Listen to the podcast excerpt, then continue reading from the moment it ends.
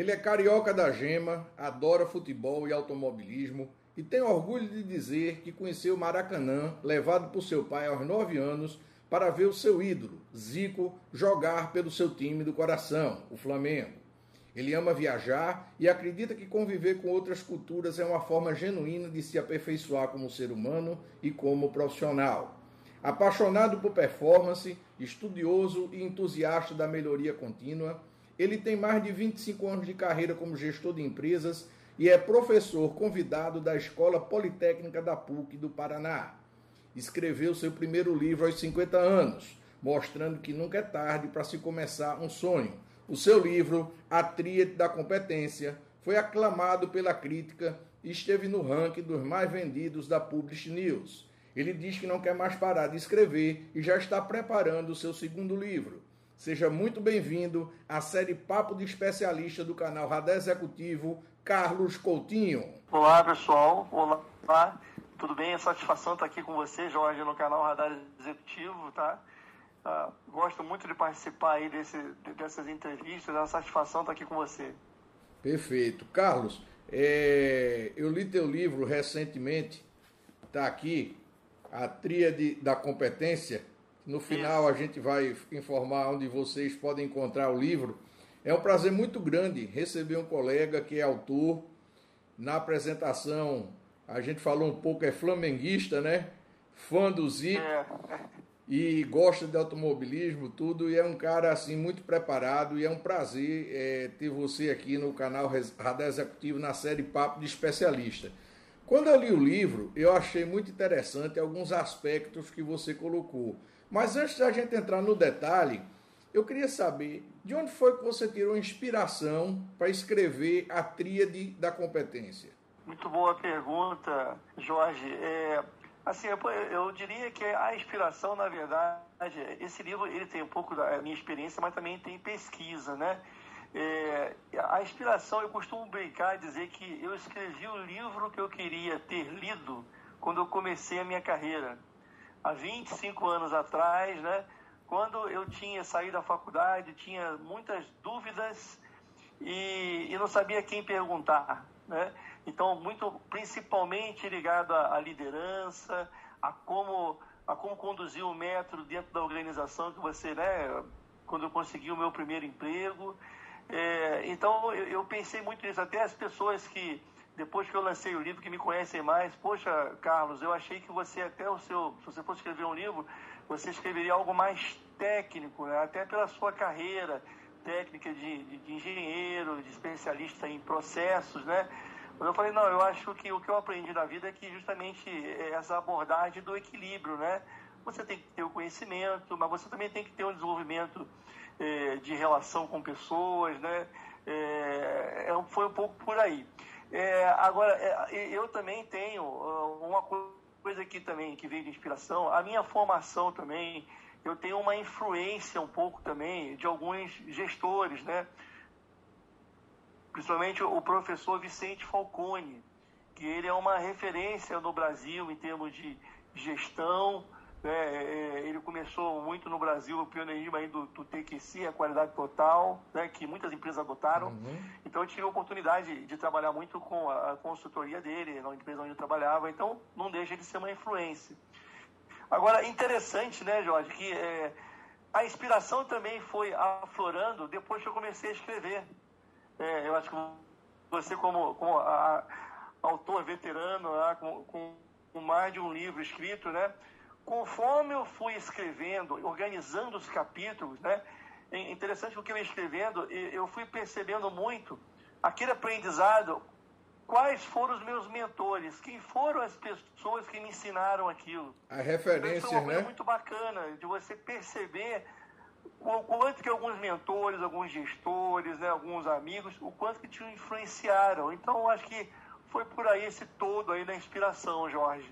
É, esse lance que você falou de quando vai escrevendo, a gente vai vindo, cada autor ele tem um jeitão diferente de, de escrever, né? De se organizar, né? eu acho interessante. Eu começo, é, eu começo a escrever, eu penso no título do livro. Depois que eu escrevo o título do livro, eu vou escrever o título de cada capítulo do livro. E depois eu vou recheando cada capítulo do livro. Então é, é, eu brinco que é uma, é uma criatividade às avessas, né? Eu começo pelo título e vou seguindo, né? É uma coisa meio estranha, né? E, e a gente sempre. Muito bacana que você falou, Jorge. O meu processo de criação também foi igual, tá? Eu tinha muito forte. Quando eu, quando eu, eh, quando eu decidi pelo título, que foi logo no início, foi muito forte para mim isso, essa, essa convicção né, das três grandes macro competências, né, o equilíbrio delas. E aí, é, sabe, o meu trabalho seguinte foi desdobrar. Poxa, quando eu, vamos dar exemplo, quando eu falo de liderança, que daqui a pouco você vai me falar vai me perguntar sobre liderança, como é que eu desdobro isso? Mas eh, quando você tem uma visão muito clara do que é o título né, do macro conteúdo, aí você consegue começa a desdobrar os capítulos, né? Foi um pouco por aí que eu fiz também. Sem dúvida, inclusive, é, quando você tem o título, é. o tema, eu acho que também, é, como aqui também é um papo entre escritores, né? A gente sabe que quando você tem o título definido, Sim parece que o, o, livro começa a ter um DNA, né? Ele começa a ter uma personalidade. A gente começa a, a, a, escrever pensando no, no, em quem vai ler, né? Ele começa a criar uma identidade aquele livro. Então isso é, é, um, é, um, é um processo é, assim é, fantástico, né? É, eu acho que até assim, né? Acho que nós, até nós como escritores, né? Eu, eu, não, eu, não, eu não tinha experiência inicial como escritor, diferente de você, né? Eu, eu costumo dizer eh, para as pessoas né, que todo mundo tem um livro dentro de si. Eu acho que tudo começa. Ah, vamos escrever um livro é difícil? Não, depende. Depende da tua vontade, depende do teu propósito. Aí também um pouco de inspiração, né, Jorge? O meu propósito, acho que foi muito em cima do que eu te falei, né? Do que aí vem um pouco da questão da empatia, né? Me colocar um pouco no lugar do, do, das pessoas que estão começando carreira agora. Né? Óbvio que é, o, o público-alvo do livro é bem amplo, mas é, eu confesso, como eu sou professor também, eu pensei muito. Né, eu, eu, dou aula para pós-graduação, que geralmente são alunos que estão nos primeiros cinco anos de carreira. Eu pensei muito nessas pessoas, né? Como que eu era naquela época, né? Que dificuldade que eu tive, né? E principalmente, né? O que que eu errei e aprendi com o aprendizado, a visão de resiliência. Então essa foi também a inspiração. Então acho que todo mundo sempre vai ter um pouco a ensinar.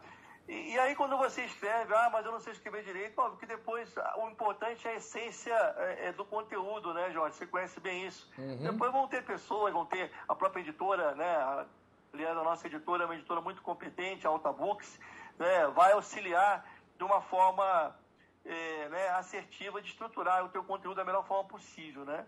É, o que eu senti lendo o teu livro é que você estava com muita vontade de ajudar as pessoas, de entregar esse conteúdo.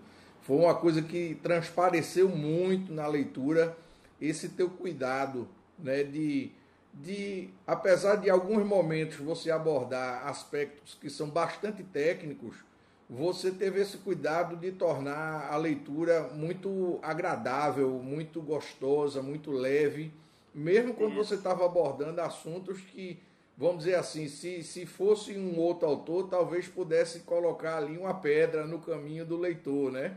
E você é, não. Esse você... era meu propósito, um bate-papo, né? Conversa, é, é, o autor, mas que o autor está conversando com você mas na verdade ele está querendo que você converse com você mesmo. Era essa a proposta que eu queria ter, entendeu, Jorge? Eu, eu, senti que você cumpriu bem esse papel. Eu digo muito o seguinte: tem, tem autores que colocam pedras no caminho do leitor, e tem autor que Sim. tira a pedra do caminho. Você é um autor que tirou as pedras do caminho, facilitou o raciocínio do cara. Isso é muito bom, né? Porque às vezes eu, eu comentei é. um dia desse com um outro autor fantástico também, eu li o livro dele recentemente, que é o Raul Santelena, é o True Telling, um livro dele. Eu até estou tentando negociar com ele para ele estar tá aqui com a gente. Eu brinquei com ele, eu disse, cara, tem livro que eu começo a ler, eu deixo no caminho, porque é, o, o, o cara sabe, mas o, o, o autor torna o livro difícil. Aí eu termino deixando pelo caminho. Tem livro que eu devoro porque o cara escreve bem E tem alguns livros assim que eu tenho vontade de ter escrito. Essa é, é, é o grande esquema que eu acho para quem produz conteúdo. Isso é né? muito legal, Aquele né? livro que você lê diz, cara, porra, eu e, queria e ter bacana, escrito. E, e, bacana, Jorge, é o seguinte, ó, é, as pessoas, até pela forma que eu escrevi, eu começo pelos capítulos de liderança, que tem mais a ver com inteligência emocional. Até as pessoas me perguntaram, você escreveu agora na pandemia? Não. Eu escrevi antes da pandemia. Eu terminei o livro em dezembro do ano passado, dezembro de 2019. Quando estava ainda começando, acho que ninguém se ouvia falar de pandemia. Eu entreguei os originais, então foi ao longo do ano 2019. Então não tem nenhuma. É, tudo que eu escrevi ainda não tinha esse cenário é, de pandemia, quando eu falei de empatia, de resiliência, e justamente agora são, são, né, são assuntos que vieram à tona, que como que a gente está percebendo essas características que eu desdobrei Essa necessidade, né? Elas são importantes para o nosso dia a dia, né? É, inclusive, foi é, uma pergunta que eu também é, preparei foi essa. No seu livro, você cita três temas quando você fala liderança. Você cita humildade, empat... quatro temas, perdão. É humildade, empatia, resiliência e comunicação.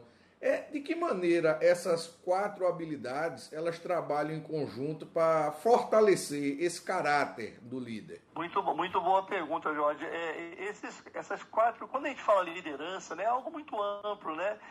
Então foi, foi a, a, a macro competência, né? Um desse lado do triângulo foi o lado que eu tomei mais cuidado de como desdobrar. Então, justamente eu escolhi essas quatro para eu entender que elas são e também ter pesquisado isso, não é só é, da minha visão, né, Jorge, é de que elas são é, interrelacionadas e complementares. Eu queria só citar primeiro, a, a, a, quando a gente fala de de resiliência e humildade. São conceitos que estão muito ligados a alguns conceitos modernos de liderança. Quando você fala humildade, você, é, eu, eu, eu me, me referenci muito ao autor, ao autor é, James Hunt do, do livro O Monge Executivo, né? Uhum. que é a visão da liderança servidora, né? o líder como facilitador, o líder como é, interagindo coletivamente para formar um grupo que, que individualmente eles, eles eh, descubram os seus potenciais. Né? Então, acho que essa é a visão. A, a, a resiliência, o que, que é resiliência? É você sofrer o impacto de alguma coisa, é aprender com, aquela, com aquele revés e se tornar mais forte. Né? que é muito o conceito é, é, de uma autora também bem conhecida, do livro Mike, que é uma americana pesquisadora, que ela fala do, da visão do, do que seria, ela determina aí é, dois tipos é, de mindset, o fixo e o de crescimento. O de crescimento é aquele que o indivíduo o tempo todo se programa para tudo que acontece com ele, ele, ele ser uma chance de aprendizado. Já o mindset fixo é, é aquele indivíduo que ele é travado, que ele, defe, que ele entende que ele é inteligente e ele acaba o tempo todo defendendo aquela posição até mesmo, vamos supor, um líder que está naquele cargo que defende a visão que, ah, eu sou líder, eu sou líder, eu sou líder. A resposta tem que vir de mim. Se ele não se abre para o aprendizado, né, ele acaba é, é, é, é, limitando até o aprendizado dele, até para poder passar mais para a equipe, né? Então, eu acho que, então, eu me baseei muito nessa, nessas duas conceitos modernos de liderança, né? E quando a gente fala de empatia e comunicação, o líder é empatia, né? Se colocar no lugar dos outros, né? Um líder que tem uma equipe de 50, 100, 200 pessoas, é muito importante que ele entenda o individual delas, né? Porque é assim que ele vai entender as expectativas, é assim que ele vai conseguir entender o que ele pode delegar para cada um deles, né? Então é muito importante. E a comunicação, né? Eu acho que é uma característica do mundo moderno, né, Jorge? Hoje em dia a comunicação mudou muito. Antigamente a gente chamava ah, que esse, essa pessoa é um bom orador. Hoje em dia ser um bom orador não é exatamente um bom comunicador. Não é aquele cara bom de papo. É, é, comunicação moderna é o seguinte, é aquela comunicação que o líder comunica algo que aquilo pode ser capaz de mudar a atitude do grupo, não apenas sensibilizar. Então, comunicação, eu dou muita visão de que tem que, né, é aquilo que muda, que é o líder que comunica bem é aquele líder que está é, engajando, empoderando. O, o engajar é você colocar numa causa e empoderar você, você consegue fazer. Então, o líder empoderador né, da equipe para mim, teria essas quatro características. E, e eu vejo também, quando a gente certo. fala em comunicação hoje, é, a gente tem que pensar muito o seguinte: é, hoje, a, a, você, cada um, eu costumo dizer que hoje, de certa forma, cada um de nós é um influencer, né? Dentro da medida que você tem, tem o palco das redes sociais, onde você pode emitir opiniões, onde você pode escrever, pode passar a sua, sua visão. Então, cada vez mais a comunicação se tornou algo assim muito importante, principalmente para quem quer é, criar uma imagem, construir um, um nome, uma, uma, uma reputação nas redes sociais, né? É, é muito é importante ter isso. Isso aumenta a nossa responsabilidade, né? Já acaba então, se você é, quem tem esse poder, é, é, quem tem esse, essa acessibilidade, tem que ter uma consciência, né? Eu acho que isso também é uma característica da liderança, né? A consciência coletiva, né? Você tem que entender, aí de novo a comunicação. A comunicação, quem está comunicando tem que ter a preocupação do impacto que aquilo vai gerar. É óbvio que todos têm que ter aquela preocupação genuína de querer gerar um impacto positivo, né? Não apenas desabafar, né? E aí vem, eu falo muito na, na, na questão da. Eh, na, no capítulo de empatia também sobre a questão do feedback, que também tem a ver com comunicação, né? Sim. Então, é, pa, pensar o que acha para outra pessoa não é, é, depende. Qual é o teu objetivo de falar aquilo? É para a melhoria dela? Então é, é, um pouco isso aí. Então acho que todo mundo que hoje quer falar pela, é, pelas mídias sociais, né? Que eu acho que é uma forma fantástica aí. Eu, né, nós somos de uma geração, né, Jorge, que era canal aberto, a gente não tinha, né, só o telefone fixo, certo? Rádio. Então, eu particularmente sou super adepto à mídia social, você também, mas eu acho que tem uma o, tem essa questão da, de qualquer um tem que sentir o, o que é a responsabilidade de comunicar, né? É verdade. Eu, um dia desse eu tava, eu fiz uma postagem comemorando o, os 27 anos da Radar Executivo, da, da minha escola, uhum. da empresa. E eu coloquei que quando a gente começou, a tecnologia mais avançada era o fax. É, é. Cara, o, o, fax ficava na sala do diretor, só o diretor tinha acesso ao fax, porque era um negócio assim caríssimo, né? Eu não sei se você pegou, Isso. se você lembra disso, o fax ficava na sala do diretor, só ele tinha acesso, né? Aquilo ali. Era quase, né, Jorge, um ícone de crescimento. Quando uma empresa comprava um fax é porque ela estava evoluindo. Isso. Não, e o interessante, as relações de poder, né? A gente falando de comunicação Isso. e entra a relação de poder. O fax era uma tecnologia que gerava, melhorava a comunicação. E a comunicação tem a ver com isso, com o exercício da sua influência e do poder, né? Era por isso ficar na sala do diretor, né? E aí hoje, pô, você tem é, toda uma gama de, de plataformas que você pode acessar e que você pode construir um trabalho. Eu, eu até eu brinco muito, eu digo que é, eu entrei, eu entrei no, no YouTube de uma forma tardia, né? Eu diria até que eu não sou youtuber, eu sou um old tuber, né? Eu sou old tuber, eu não sou youtuber, é old tuber, né? É um influencer com mais de 50 anos aí e tá se colocando. É por isso que eu digo, os colegas que são experientes, feito você e outros, a gente precisa usar mais essa nossa experiência de vida, tudo, para compartilhar com as pessoas um pouco é, mais. E o canal tem essa missão, trazer pessoas feito você que tem essa experiência. Ó, uma coisa também que me chamou a atenção no livro foi que uma das faces do triângulo da competência, citado por você no livro, tem a ver com o método. E aí é uma pergunta para fazer você pensar e todo mundo pensar. Não é uma casca de banana, é para pensar mesmo. É, existe algum método para que nos ensine a lidar com esse caos e com esse com desconhecido que é a realidade dessa característica desse novo modelo de mercado e da economia do país? Como é que a gente vai ter método, criar método para trabalhar no caos? Para trabalhar com o, o, esse, esse, cenário VUCA, né? Volátil, incerto, Isso, caótico, ambivalente. Como é que a gente consegue, né? Que a, a, grande questão que as empresas colocam é essa. Pô, como é que eu vou criar um método? Como é que eu vou me planejar se eu não tenho certeza de quase nada, né? Eu vivo nesse ambiente de incerteza. A minha pergunta é essa: Existe método, pô, para lidar com o caos? Sim, é, é, a resposta é sim. É, é, até como eu falei, o meu livro ele, ele foi antes da pandemia. Eu abordo mais, nós vamos falar na sequência aí, né? Eu abordo mais a, a, gestão da rotina básica, o PDCA, que já é um método bem tradicional de solução de problema, que né, é muito disseminado aqui no Brasil pelo professor Falcone. E, e, e, mais, assim, ó, no momento atual, até assim, fazendo uma entrada aqui, é o tempo do meu segundo livro. Eu estou é, é justamente essa visão que a gente chama de metodologia, de, de métodos práticas ágeis, né? O Agile, que está muito é, é, em curso aí, que começou muito na, na, nas indústrias de software, né, conforme até muito em função. O mundo do software há muito tempo que já vem evoluindo numa velocidade muito maior do que outros produtos. Então, eles viam a necessidade né, de fazer um projeto de software. Se eu levar oito meses e com, com o mesmo planejamento, daqui a oito meses já está obsoleto. Né, mais ou menos nessa uma visão dessa.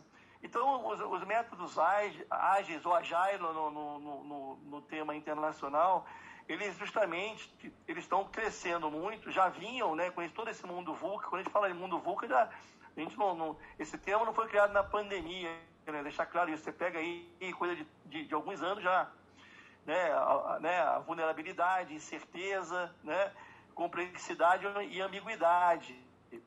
É, o que, que qual a essência do, dos métodos ágeis? É, tem, tem várias, tem, tem mais de um, né?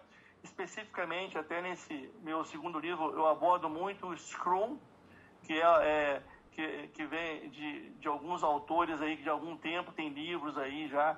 É, é a essência de você. É, é, qual, qual, é a essência do, desse método? Você organizar as pessoas de uma forma bem interativa sem muita hierarquia, com papéis bem definidos, né? com, é, com, é, com é, cadências de avaliação da evolução do seu projeto bem definidos, é, que a gente chama dos rituais, Scrum, dos, de algumas reuniões, de reunião diária, reunião de revisão do produto. Qual, é, qual que é a essência? Né? É, o erro ele vai existir. Agora, qual, que é, qual que é hoje o mundo? Nessa visão de cenário rápido, vai sair na frente quem conseguir trabalhar num ciclo mais rápido, que perceba rapidamente o que precisa corrigir e que corrija antes do seu, antes do seu concorrente. Ou até é, supere a expectativa do seu cliente. Poxa, isso que eu te falei, você já corrigiu, já corrigi. Então, é preciso o quê? Então, é, é, a coisa andar num ritmo de inspeção rápido, inspecionar o que? O que eu estou fazendo. Esse pequeno pedaço ficou bom? É assim que a gente quer? Vamos falar com o cliente então tá ok, então vamos seguir. É, então é muito, o ser ágil é você imputar mais feedback do seu cliente antes do final do projeto para você poder ter mais elementos e rapidamente corrigir. Então, o, o, lidar com causa é isso. Não você fazer rápido de qualquer forma. Você fazer com qualidade, mas rapidamente você fazendo a leitura daquele pequeno pedaço e incrementalmente você ir melhorando o seu produto já com feedback assertivo e corrigido do seu cliente. É, isso que você falou é um, é um lance que às vezes eu fico pensando. A gente vê uma geração, a geração startup, né? É uma galera que fala muito de velocidade, de agilidade, de tudo. E tem horas que é, me preocupa porque existem coisas que, para que sejam feitas num certo nível, e exigem tempo, né? exigem que você amadureça aquela ideia. Nós que somos mais velhos, a gente sabe que muitas vezes é, a melhor coisa a se fazer não é acelerar, é desacelerar. E eu vejo às vezes um culto muito grande à velocidade, um culto a essa ideia de que tudo tem que ser feito muito rápido, né? E, e às vezes a sua explicação foi muito boa porque clareou esse ponto para mim. Né? Muitas vezes a gente fica achando que esse culto da velocidade, de fazer rápido, e às vezes você é, se, às vezes a empresa e a pessoa que está é, como empreendedor, né, na sua startup, se dá mal. Porque se você não tem clareza de onde você quer chegar, e você aperta no acelerador e você ganha velocidade, você vai ganhar velocidade para cair no precipício, né? Então, você tem que saber onde apertar o acelerador. Eu vi um lance essa semana muito interessante. Eu, eu gosto muito de, de romances. É, eu não diria romance de terror, eu gosto dos bons romances, mas eu tô lendo, eu tô comprei uma edição recente do livro do Drácula e Opa, do, do Brainstorming, é, capa dura, um lance bem legal. E, e, lendo na introdução, diz que o Brainstorm, pô, ele levou sete anos para escrever o Drácula. Então, às vezes você vê uma coisa de altíssima qualidade que atravessa o tempo e você vai buscar. O cara não fez aquilo em um dia. O cara levou sete anos para escrever um livro daquele, né? Então, eu acho que essa reflexão vale a pena a, o pessoal que é empreendedor e está aí né, começando com essa mentalidade de startup também se tocar, que às vezes tem uma maturação. O que é que você pensa desse, dessa, dessa observação aqui? Então, é, é, é bem é um ótimo ponto que você colocou. A velocidade tem muito a ver, é, a gente até percebeu na pandemia, com foco. Né? Ser veloz é você é, é, não fazer coisinha, mimimizinho que o cliente não quer. Você ser bem, é isso que ele quer. Então, muitas vezes, os trabalhos, eles, eles eram muito demorados, os projetos, né?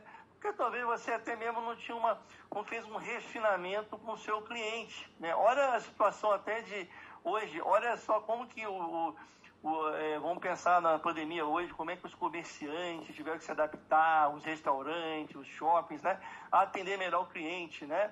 Com certeza, é, é eu, eu vou dar meu exemplo pessoal é, eu me surpreendi positivamente com serviços que eu não tinha usado de alguns clientes, até de entrega de restaurante, da comida chegar pô, com uma ótima apresentação, assim como, como era lá no restaurante.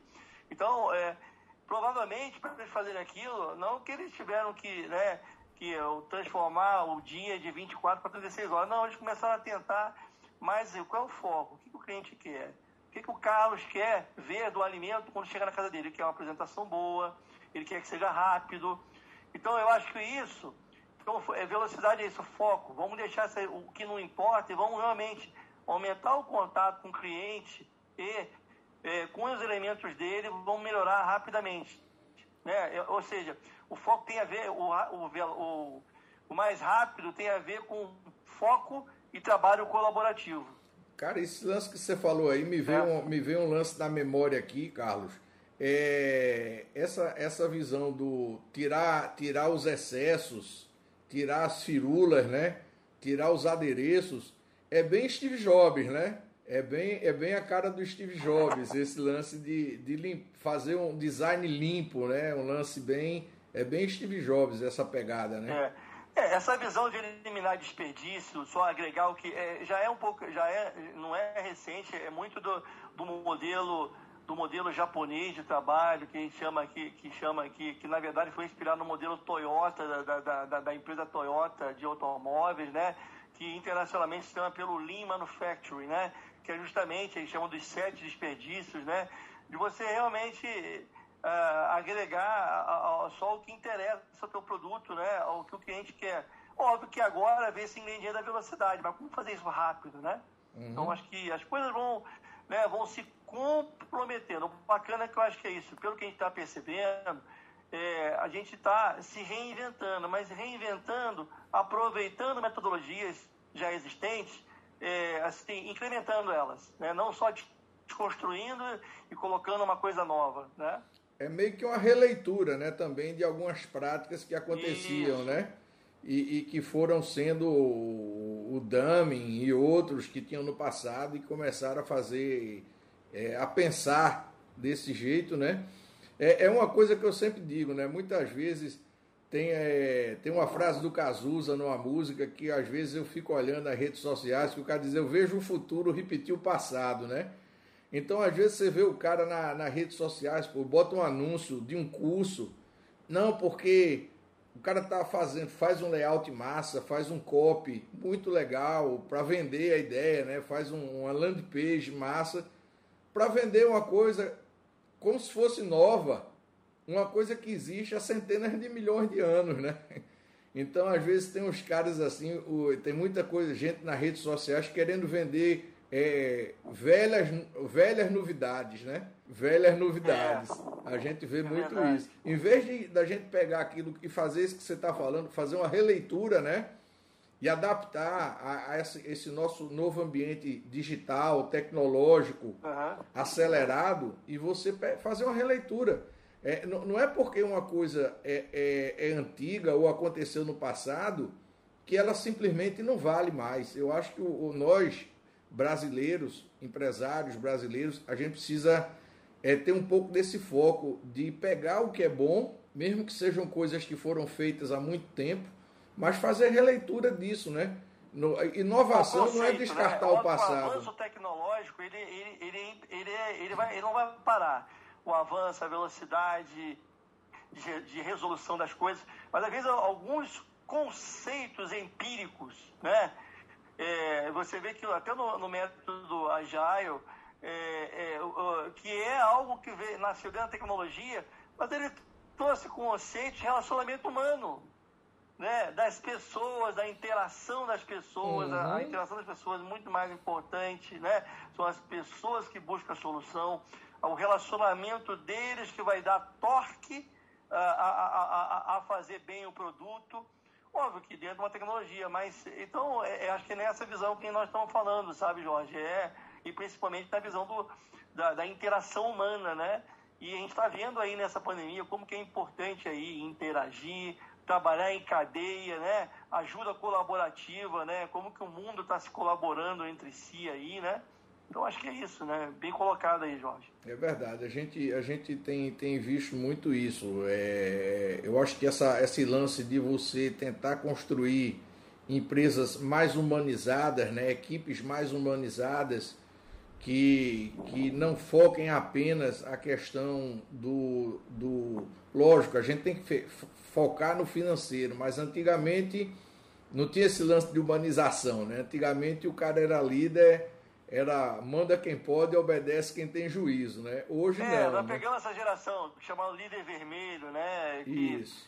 Era, era um pouco na base da coerção, diferente da o oposto da liderança servidora, né? que é o líder que é facilitador, ele está ali para facilitar o teu trabalho. Perfeito. Eu tenho aqui uma, uma outra pergunta que eu li uma frase do teu livro que me chamou, cara, muita atenção. Você fala muito sobre aprendizagem no livro. Eu, como professor, eu, eu brinco muito, eu digo, eu não sou coaching, eu não sou mentor e eu não sou consultor. Eu sou professor. Eu Meu lance é ensino. Meu, meu, meu, tesão é o aluno, é passar o negócio, tá entendendo? É falar com as pessoas, é o Eu conhecimento. Também, é minha identidade, Jorge. Aí, pô, quando se fala de aprendizagem, aquilo ali é um imã para mim no livro, porque me chama logo. Aí tem aqui, ó, quando você fala de aprendizagem, você cita uma frase aqui, ó. É a consciência, abre aspas, né? É a consciência do seu aprendizado que viabiliza a construção da força levando você mais longe do que a inteligência e o talento. Eu queria que você explicasse um pouco mais a ideia que está contida nessa frase e o que é que você tinha em mente na hora que você escreveu isso aqui no livro. Que eu acho uma frase que tem uma profundidade assim enorme. Mas às é, vezes, então... quando você lê na primeira leitura, não fica tão aparente aquilo que você quer dizer. Não, bacana que você comentou. É, é quando eu falo da a força, a, a força tem a ver com a aprendizagem contínua. O que, te, o que eu quero dizer é o seguinte: o que te fortalece, você ser melhor amanhã do que era hoje, é você aprender mais alguma coisa. Ou então errar alguma coisa para aprender amanhã. Né? Então, eu, aí de novo, né, essa visão também é uma inspiração é, é, da autora é, Carol Dweck, né, do, do, mindset, que é a visão do mindset, é, do mindset de crescimento. Você se, a, a sua força é proporcional ao quanto que você está agregando de conhecimento. A tua curva de performance é em cima de aprendizagem. Óbvio que o talento ajuda, a habilidade alguma coisa, mas habilidades podem ser desenvolvidas. Ele é proporcional, né? essa tua força ao, ao, tempo que você dedica, a tua intenção de querer aprender, né? Tanto é que até na, na é, nos, nas mini lives que eu faço, em palestras para os alunos, para os alunos que eu falo do livro, nessa hora que eu falo da, da eu, eu coloco essa frase nos meus slides e eu coloco uma foto daquele personagem que é da nossa época, todo conhece, que é o He-Man, né? Lembra do He-Man? Pelos poderes de Grayskull, que é aquela questão da imponência, né? Ele é um cidadão comum que ele puxa uma espada, vem a força para ele, ele faz o que tem que fazer, né? O, o pacato vira um, o gatinho pacato vira o guerreiro. Na vida real não é assim. Na vida real você não tem espada para puxar e virar o touro poderoso e realizar seu, os seus desafios. Você tem que então, é um passinho de cada vez. Então, você tem que colecionar alguns fracassos, transformar aquele fracasso em aprendizado. Então, é isso que eu quis dizer, sabe, Jorge? É que a sua força é proporcional à tua disposição de querer aprender mais e mais e mais. Olha o nosso exemplo aqui, nós dois, né? Estamos aqui num sábado, um aprendendo com o outro. Sem dúvida. Isso é muito, né? Eu acho que é isso que é a essência, né? Você entender mais do que você querer atenção, você querer aprender, né? Acho que é, um, é, por aí. Foi isso que eu quis dizer. Esse lance você falou do fracasso. Eu tenho uma frase que eu escrevi em um dos livros meus. Se não me falha a memória, foi o Código Secreto da Venda. Eu digo que o, o sucesso nada mais é do que uma coleção de fracassos bem aproveitados, né? Então, é uma coleção de fracassos. Várias pessoas de, de, de, sucesso falaram isso, né? Você olha as histórias aí do Steve Jobs, né? De, é, de, de, de, né? É, você vê que eles contam algumas coisas, né? O Thomas Edison, Thomas Edison, né? Persistência, né? O Thomas Edison também. Isso, também. O inúmeros experimentos que ele fez antes de, de ter sucesso, né? É, tem um livro é, massa, então, tem eu, um livro... Essa é a. Aí vem um pouco, né? Ah, o mundo está muito rápido e, e, e, aí que tá, aí tem também a, aí vem a questão da resiliência, né? Quanto que a resiliência é importante. É, é, hoje em dia você tem que saber lidar com o fracasso, né? É, e, e, se você não tem essa mente de que o fracasso é um aprendizado, você tende a, a, a se destabilizar emocionalmente. Né? Isso é o, é o que realmente é, é, é um dificultador. Né? Talvez aí, dentro das três macrocompetências que eu falo no livro, a mais difícil de você ter na mão é a liderança. Porque tem esses comportamentos emocionais que você tem que controlar. Conhecimento técnico você estuda, metodologia você pratica, agora a liderança você tem o seu emocional envolvido. Exato. E leva tempo, né? Porque é, muitas vezes é, a liderança ela também vem com a maturidade, né? A gente, a gente vê muito isso, né? Sim.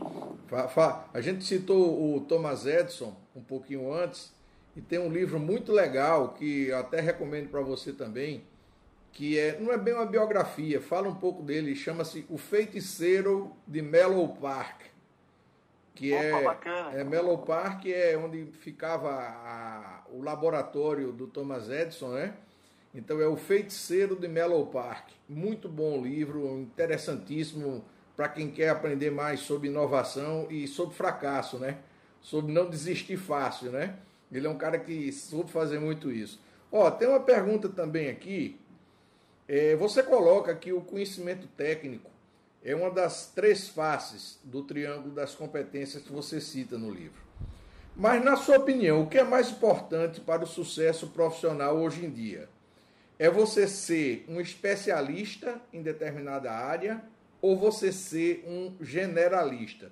Qual desses dois perfis você acredita que está mais preparado para vencer e para enfrentar os desafios que do mercado hoje em dia? Então, talvez é, é, essa pergunta seja a mais complexa de responder, tá?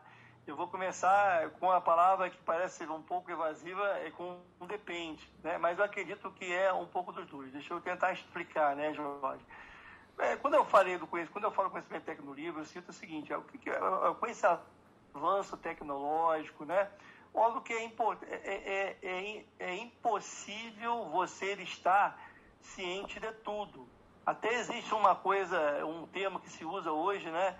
Que hoje, o, no mundo que a gente tem de mídia, de Instagram, olha o Facebook aqui, olha o Instagram, vem tanta informação, que é o APC, que é Atenção Parcial Constante.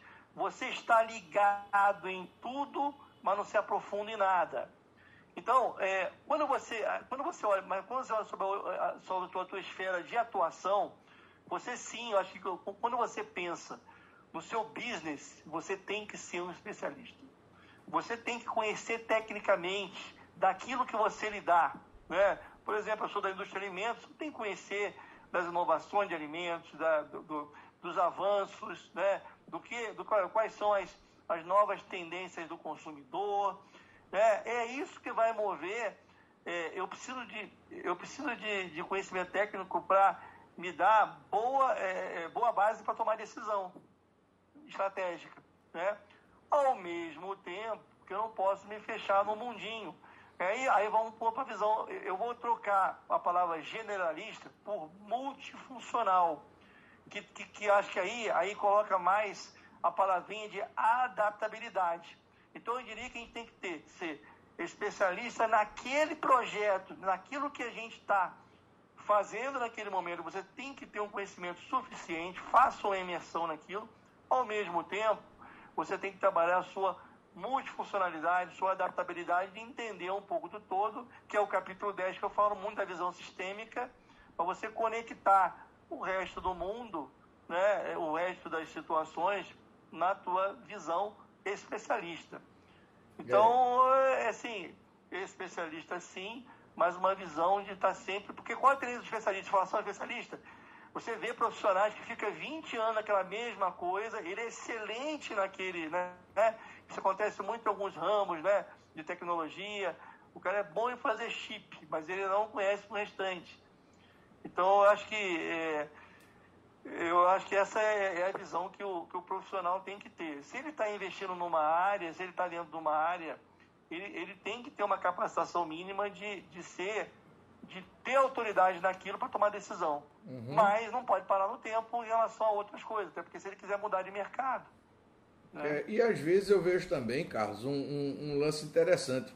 É, eu, eu sou um cara que eu gosto de ler de tudo. E muitas vezes você faz uma leitura. É, eu tenho aqui atrás algumas coleções, alguns livros. Eu tenho coleção por aqui. Eu tenho A Vida de Casanova, o Dom Juan. São dez volumes. Eu li. Opa! Tem é, é, As Mil e, Mil e Uma Noites. Então tem coisas que você lê. Eu vejo muita gente que olha para a empresa, olha para o trabalho dele e acha que ele só vai conseguir é, ter inspiração para criar e para inovar, olhando para dentro do negócio e olhando para a, a, a parte que ele domina do negócio, sendo um especialista. E eu vejo muitas vezes faltar essa, essa coisa, né? De cultura geral, de você ter essa, essa vontade de ler e, e, e beber de outros domínios do conhecimento para que você possa ser um melhor especialista. Eu vejo assim, às vezes, para você ser um melhor especialista, você precisa ter um, um, uma alma de generalista. Né? Você tem que ter uma é, alma generalista. Até muito, muito legal o que você falou. É, até assim, ó, as, as pessoas dessas palestras, às vezes, muito com aluno, o aluno pergunta, o professor Carlos, é, qual, se o senhor fosse dar um um, uma dica de imediato, o que fazer para aumentar a capacitação. Eu falo duas coisas, que aí uma é especialista e hoje é, outra é generalista. Eu falo primeiro, ó, foque, é, se aprimore no conhecimento técnico do que onde você quer, onde você está inserido hoje, né? E a segunda dica, viaje, conheça o mundo, viaje para o mundo, né? É, interaja com as pessoas para você aprender com elas. Eu acho que é isso, né? É conhecer tecnicamente, mas também entender é, como que está o mundo, ainda mais hoje, nesse, né, o mundo VUCA, né? O mundo VUCA está aí para mostrar a gente que quem não tiver ligado nessa leitura, óbvio que você não pode se apavorar em querer saber tudo, você não vai conseguir. Se você perde o foco também no seu business, né? Mas você tem que entender que hoje, hoje a ambiguidade é muito grande, não tem, não tem aquela bola que chamava a bala de prata que mata o vampiro, né? Com uma uma ação só você resolve o problema, não tem. São causas conectadas com uhum. outras. Você precisa de conhecimento técnico, mas também uma visão generalista do, do, do que está acontecendo no mundo, né? Rapaz, tá, o papo está muito bom, mas eu tenho uma última pergunta que não estava nem aqui no, no meu roteiro, mas eu vi que você é um cara que gosta muito de viajar e gosta muito de outras culturas, né? Você, até na sua apresentação, eu falei essa sua característica. Eu queria que você dissesse para mim uma coisa que você aprendeu nessas viagens, onde foi, qual foi o país, uma coisa que você aprendeu que você trouxe isso para o teu trabalho, já para pegar esse gancho da ideia do generalista, né? Você às vezes está de férias, está em outro país, está no restaurante, ou está num teatro, ou está em qualquer outra coisa, não está nem ali por nenhum motivo de trabalho, mas você termina tendo uma lição assim preciosa que você termina trazendo de uma dessas viagens para a tua empresa, para o teu negócio, para a tua carreira. Você tem alguma lição dessa que pudesse é, compartilhar para a gente fechar bom, a nossa eu, entrevista? Muito bom. De cara eu já te falo, né? Foi, eu, foi uma, uma experiência que me marcou muito. Foi uma, uma viagem que eu fiz a trabalho, tá? Mas me marcou bastante. Eu fui, é, eu fui fazer um, eu fui numa visita técnica nos Emirados Árabes, né? E eu fui dar um treinamento numa, numa, numa, numa fábrica um, treinamento técnico sobre, sobre a parte de alimentos, né? Interessante que era para a parte operacional. E aí o interessante é que eh, lá nos Emirados Árabes, né, é, é um pouco parecido com os Estados Unidos, o, o árabe em si não trabalha muito no trabalho, nos trabalhos operacionais, eles pegam muitas pessoas de outros países. Então, nesse treinamento tinha 17 nacionalidades diferentes. Tinha é, muito indiano, é, filipino, é, mas é Nepal. E, foi uma interessante, ó, a nível operacional e todos falavam inglês, tá? E aí eu, depois do treinamento, eu conversei bastante com eles, aí você começa a, a entender a história de vida de cada um. A maioria deles saíram dos seus países, que tem uma condição muito pior onde eles estavam naquele momento, né? Para conseguir realmente um emprego sustentar a família. O que eles ganhavam ali naquele outro país, é, nos Emirados Árabes, sustentava é, famílias grandes em outros países, né? Então, e o propósito deles de, de, de aprender rápido, né, de, de, aprender bem a língua, o inglês, né, e você vê que aqui no Brasil, às vezes, você tem diretor que às vezes não fala inglês, né? Então, esse propósito, isso foi um aprendizado, esse propósito, essa força, a disciplina que você vê pela necessidade, você vê que a pessoa está trabalhando ali, está em outro país, está longe, tem filho pequeno, está milhares de quilômetros, né? aprendeu uma língua diferente, trabalha de, né? É, muito, mas porque quer, pensa na família, pensa. Eu acho que isso é um propósito muito genuíno, né? Você se dedicar. Eu vi aquelas pessoas ali, cada um com uma história, cada uma com uma história diferente da outra, mas todas elas muito ricas aí em em propósito, em prol da família e de ter uma vida melhor no futuro. Esse foi o aprendizado. Beleza. Carlos, é, a gente está chegando aqui ao final da nossa entrevista. Eu quero agradecer muito a tua disponibilidade de compartilhar todo esse, esse conhecimento, essa experiência de vida sua, né, como ser humano e como profissional. É, quero dizer também para quem ficou aí com com água na boca para encontrar o livro A Tríade da Competência. Você pode encontrar o livro no site da editora Alta Books, que é www.altabooks.com.br, ou também na Amazon. Então você pode entrar e encontrar o livro lá. Eu recomendo, é excelente, muito bom e merece ser lido sem dúvida nenhuma. E então eu quero agradecer a tua presença, Carlos, aqui com a gente.